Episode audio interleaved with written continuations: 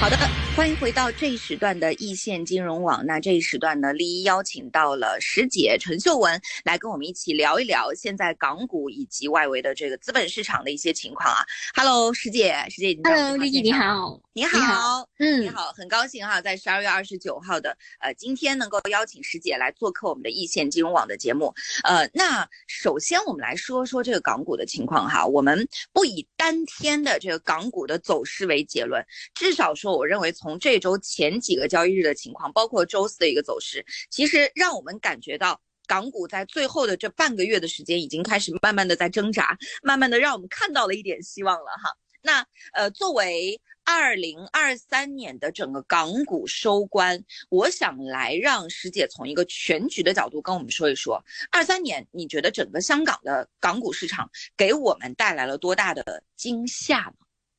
其实真的，其实非常遗憾，因为就是看到整体的那个大趋势都是往下走的，所以现在到了年底了，我们应该。怎么说呢？应该怎么看看？呃，去看看那个二零二四年的那个啊方向应该怎么走了。第二个方面就是全球，反正到那个啊年年终之后，我们都知道有好多好多的朋友，身边有好多朋友都去了旅行放新单假，可能就是因为这个原因，还有就是因为到年底了，大家都那个气氛没有那么紧张吧，所以大家都好像嗯那个市场的那个基金都是啊。少了很多吧。第二个方面就是，哎，我们看到就是，呃，到年底最后一个星期，其实都是慢慢往上走的。虽然都是当中有点波幅吧，但是因为可能就是资金反正都少了。如果是把这个呃指数或者是大型的股票，如果是把它的股价往上推，就可能那个力度不用那么大，就是说。呃，那个资金的本可可以是比较小，但是能够推动那个指数的那个啊操作，可能是比较容易做的做到的。那第二个方面就是，哎，期界之后呢，年底年界之后呢，我们二零二四年要看一个怎么的那个啊那个走势的。第二个方面就是，我们可以先从那个实体的那个经济，或者是那个可以出台的方案。啊，这个方这个方向去想一下。第二方面就是每年的那个年年初，都是它都会有一系列的那个啊经济细致的那个那个政策。比方说，就是深圳的那贷贷款会不会有更多？都是这个都是呃，一般来说都是在第一季度我们可以知道的。一般来说都会有一点一点好的那个消息会出来，所以年初会有一些那种刺激经济的政策在一季度有可能会发布。对，特别就是过年的前或者是过年之后，呃，一般来说都是比较多的，所以这一个月份可能就没有看得太淡。但是第二个方面就是，哎，第一个季度和第二个季度同时有一个问题，就是说，哎，去年就是不是我们就寄望房地产那个有什么那个政策去啊救一下，对吗？但是好像政策是出来了，但是好像那个力度都有，但是那个反应不大。对吗？所以就是明年就是另外一个问题，就是明年越来越多的那个啊房地产那个债务到期了，所以就是它都是呃在那个第一季度和第二季度陆续发生，所以问题就是我们要看一下有没有什么再大的那个加速，或者是有没有那个新的那个基金来源去把这个啊。或者是危机去延长、延迟一点点，或者是把它搂过来。那所以这个另外这个这个就是谈到，哎，有什么资金的来源？所以现在应应该我们说，哎，前几天不是那个啊腾讯的那个事情闹得很大，就是一天哎好啊，好像收市的时候掉了百分之七，然后就是中途的时候就是最多是百分之十四，大概是这个啊这个啊怕。好了，这个其实给我一个那个信号，就是对那个市场那个信心可能是有点打击的。为什么呢？因为好像哎，你们特研之前发了一个叫啊那个啊意见金球的那个稿件，对，好像。嗯，因为因为之前我们就是期望，哎，中央的那个经济会议啊，那个啊啊会议里面说，就说，哎，我们的那个各个那个部门可以有一个协调，协调好了之后再推出一些能够振兴那个经济的政策。但是推出来之后，哎，突然之间我们觉得，为什么你总是要一在那个放放长假的之前，总是要打击一下我们的重磅股？这个好像就是特研之下吓怕了好多可能正在魔咒一样。对呀，就是你不要在长假期之前做这个操作。然后特研之下这个很搞笑的是，是当天的那个下午，就是那个啊官网的都是啊另外一个就是总处的那边特研切回的那个啊那个星球文件，然后。好像哎，过了那个啊，新大假之后，好像就好像没有这件事，然后就哎，股票就突然之间就反弹了。那这个就是好像给我那那个感觉，就是好像各个部门还没有协调好。但是我当然希望，就是经过这一次的那个事件，就是他们以后就是把有个政策，或者是有些我们叫吹风会，将要出台的时候，能不能够先就是大家先商量一下，或者是看一下对整个。股票市场有什么影响才出来？就是不要冒冒言。突然之间，我觉得我这个部门应该管一下这个，另外一个部门应该管一下啊，人家什么营销？这个好像一个方面就是管的太严格了。第二个方面就是，如果呃每一个部门都想找一件事情去管的时候，那可能应该先去看一下对后熟的那个影响是多大。我希望就是这个年底就是。当当主就是买一个教教训吧，然后到到了这个时候，我们就再谈一下。哎，如果他真的要正进啊，明年的事情，第一个部分就是他们希望他们就是把政策做好才出台。每一件事就是先把它啊对那个啊市场的影响先去啊怎么说呢？应该说是啊衡量衡量一下。另外第二个方面就是。如果我们刚才说是找一些资金去拉抬的时候，我们要考虑的就是从那里去获得那些资金。那这个就是存下来的那个啊，能够拿出来的可能就是保险。为什么这么这么说呢？就是我看到在年终到年底的时候，就是市场有不停的声音说，哎，叫你开一个啊，建议你们开一个啊养老的账户。比方说，就是刚才啊，十二月七号，就是有一个二零二三年前全球财富管理的论坛，然后那个大 V 就是说，哎，你们就是建议所有的老人都应该去开一个养老的账户，然后这个怎么去理解呢？就是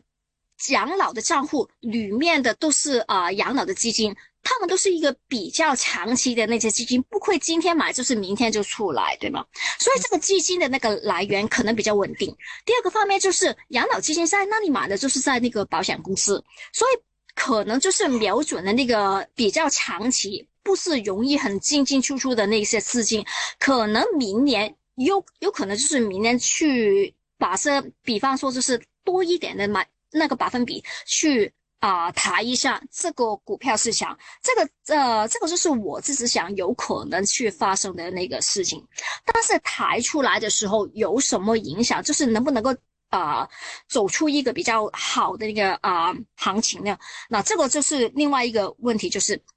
我看到就是呃，石大大。今年年中开始，就经常就在不同的那个媒体的渠渠道就发表一些文章。他说，比方说就是啊，人呃人民日报了，他说，哎，就是说，哎，温室里面的那个长不出长不出那个参天的大树，就是我们要更吃多点苦，就是成就一些宏图宏图伟业。然后就是再再再去刚刚的那个。爸爸会又又说，哎，我们啊年轻的人要多吃苦，然后这是反映着一个什么的问题呢？如果是我们还是有啊，是的，有一点就是我们之前啊啊中央的它有这个数字，就是说那个城镇青年失业率，对吧？以前就是有一个发布的，其实最后一次的发布应该是在七月份，对，当时，嗯，当时就是达到那个二十一点三趴。所以这个是新高的那个数字非常大，然后八月份就开始，哎，我们再不发布了。你要这个反映什么问题呢？第一个方面就是，嗯，其实年轻人找不到工，找不到工作，然后面对这个问题怎么做了？其实背后有什么原因呢？可能就是就业的那个市场萎缩了。你什么去引发这个问题呢？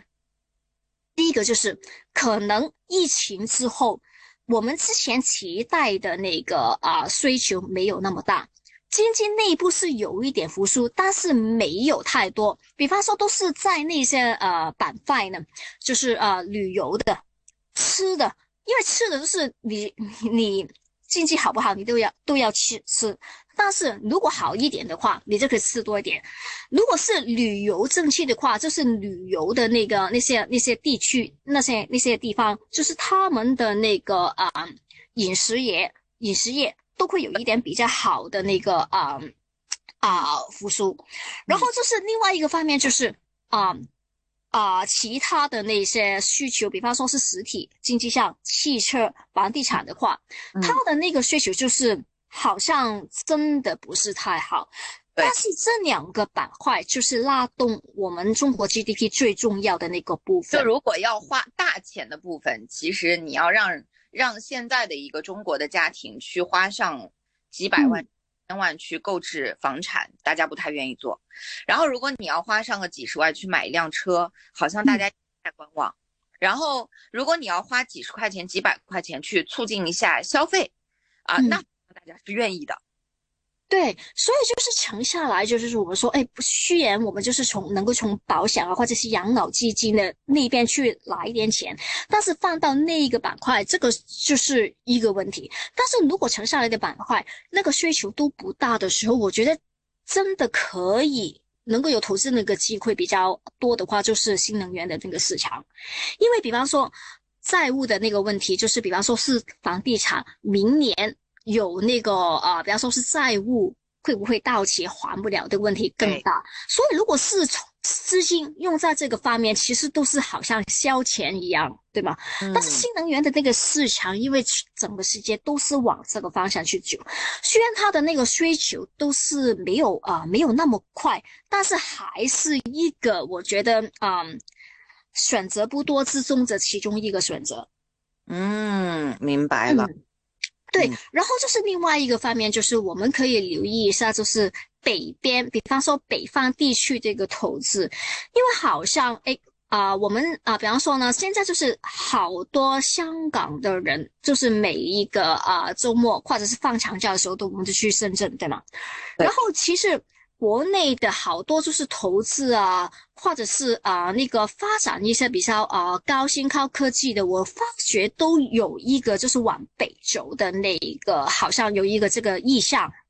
所以就是多多留意一下，或者是后续有没有一些政策去公布。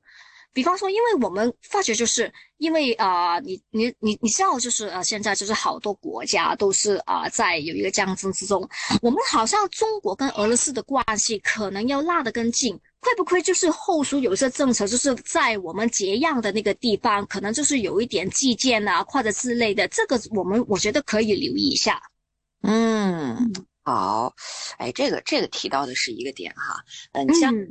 这周其实还有一些事情会出现，比如说，在呃这周就前两天的时候，小米又发布了它的一个新车。然后很有意思的就是，大家在网上现在有很多的舆论哈，就讲到了说小米发布新车的时候，然后开始致敬谁了？致敬别人，有一行特别特别小的字，说我要致敬华为、致敬比亚迪、致敬蔚来等等。嗯，是说现在的车企。呃，都已经开始卷到了这些科技企业当中去了。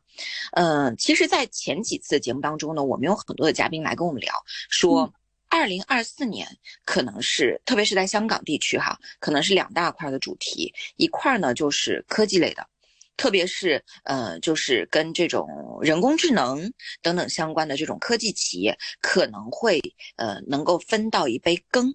那另外就是生物医药类的。因为生物医药类的，在二零二三年其实已经大洗牌了一遍了，有很多的企业可能在那个时候，在 biotech 那个有一些优惠政策的时候上市了，但是融到了资，但是并没有后续更好的一些项目或者研发或者产品推进的话，其实很多公司也已经在二零二三年基本就已经沉下去了。那在这。中已经洗牌洗出来了一批优质的企业，而在科技领域当中，现在卷啊卷卷啊卷，从车车企开始卷到这些像小米一样的这些企业当中去了。那二零二四年对于科技板块来说，它会经历怎样的惊涛骇浪呢？其实刚刚您有提到了内房。有提到房地产这一块儿，有提到我们大家很熟悉的金融，特别是跟保险相关的这一块儿，消费也提到了，但是好像科技板块并没有提到太多，可以跟我们来讲一讲吗？嗯，好的。那这个就是，哎，刚才就是说到，哎，可能新能源都是一个机会，特别是新能源的那个是汽车。那第二个方面就是刚才你说的那个小米的那个，啊，它刚刚开始有一个啊发布会，就是刚刚出来了，然后就是，哎，有它有好像有好多啊那个新的科技。好了，那就是说。明年就是这个板块可以去留意，但是科技我们还要留意到，就是科技也都是有有分了好多的一个子板块，比方说手游啊，这些我觉得就是明年可能要当心一点点，因为好像诶，我们的那个政府好像觉得，就是它是原生里面就是有一个概念，就是说诶，好多年轻人如果不工作啊，或者是或者是啊怎么一回事，都可能因为是打游戏打的太多，所以你看到他。每一个假期就是好像之前提过一样，就是都有些打压你们去打击啊，或者是这样子的那些政策出来。所以如果是相关的，我觉得就是有一点点就是要小心一点，就是政策上的那个啊，突然之间你想不到的那个风会吹起来，就是特别对那个手游的那个啊影响，负面的你影响可能比较大，所以。一旦是到这里的时候，它就会可能整体都拉低了那个呃恒生指数的那个啊那个那个升幅，因为大因为好多的那个啊部分都是啊在那个游戏啊手游的那个板块。另外一个就是，哎，如果是小米的那个汽车，或者是其他的那一种啊 AI 的那个科技，我觉得可以看好一点，因为因为就是不单指啊国内的那个政府有好多的制作，其实香港的政府都有好多的那个投资，比方说大概是每一个申请的申请库，其实他们都预备了大概是六百万、七百万去啊给一些初创的那个企业去啊进行他们的那个新的那个创投，但是另外一个方面就是想一想。呃，真的能够啊，能够啊，那个世纪能有多大？第一个方面就是基金的那个来源，虽然它是政策有了，但是资金好像因为呃各个原因吧，真的能呃，真的想去投资的新的那个。啊，项目好像是越来越小，可能就是有一点点那个气氛，但是能够真正投到的，我觉得就是要看看后续的那个政策是怎么来一个刺激。另外一个就是啊，乐品，就是啊，比方说说是生物科技的，我觉得觉得这个板块可以考考类的，呃，因为怎么说，你比方说你有很多那个养老的那个政策，有好多的那一些啊啊。怎么说呢？叫人去鼓励大家去投资在这次板块呀，多做这个每一个人开户这个养老的基金。他养老基金会投资什么呢？我觉得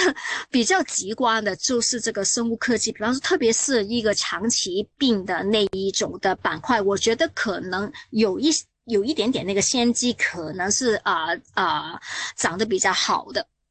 明白，生物医药还有像游戏，但是游戏这一块呢，要注一些政策的，